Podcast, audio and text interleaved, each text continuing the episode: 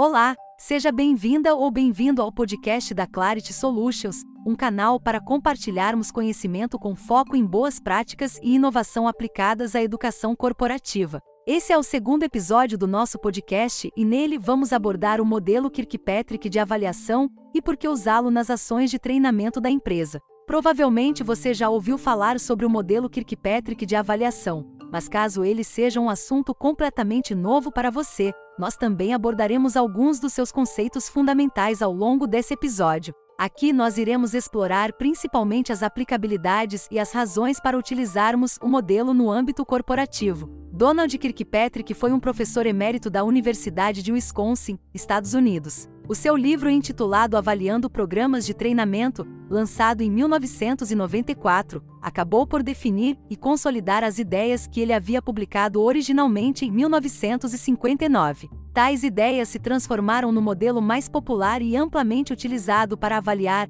ações de treinamento e aprendizado em todo o mundo. Atualmente, este modelo é considerado por muitos como um padrão da indústria de recursos humanos e treinamento. O modelo de Kirkpatrick se baseia em quatro níveis que medem a reação de quem aprende, o aprendizado, o comportamento e os resultados. Mas como encaixar esses níveis dentro da realidade da empresa? A metodologia Kirkpatrick oferece uma estrutura prática e flexível para a mensuração de ações em treinamento e desenvolvimento.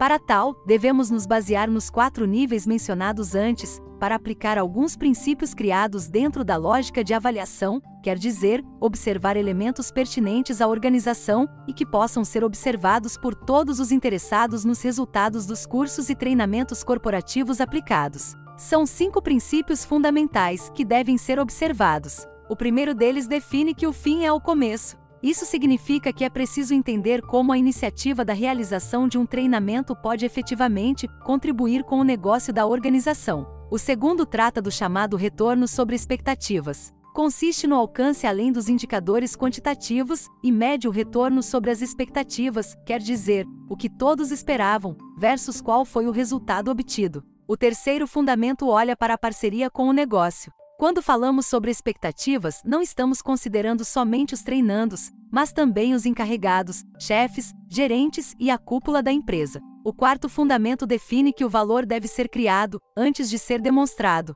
Para isso, crie estratégias que valorizem as suas ações de treinamento ao longo do tempo, por exemplo, avaliações periódicas e ações de reforço.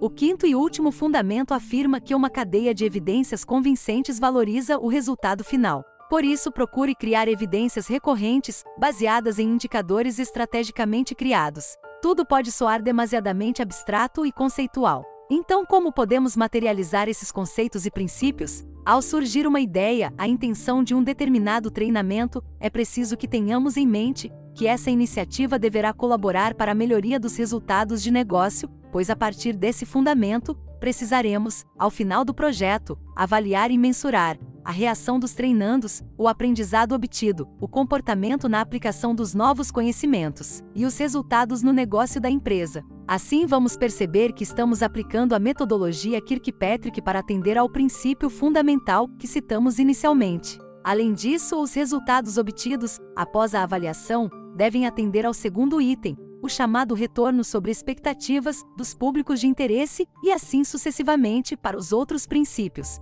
A ideia é aplicar a metodologia de Kirkpatrick alinhando os resultados aos princípios que devem ser obedecidos. Há, então, que se buscar uma intersecção entre pontos da metodologia e princípios a serem seguidos. Achou interessante o tema e gostaria de conversar mais sobre isso? Quer saber como o desenvolvimento planejado de seus cursos e outros objetos educacionais pode contribuir com a efetivação dos conceitos que abordamos? Entre em contato conosco, vamos conversar sobre o desenvolvimento de seus objetos educacionais digitais, pensando em eficiência e eficácia. Agradecemos você por prestigiar o nosso podcast. Acompanhe os próximos episódios e até breve!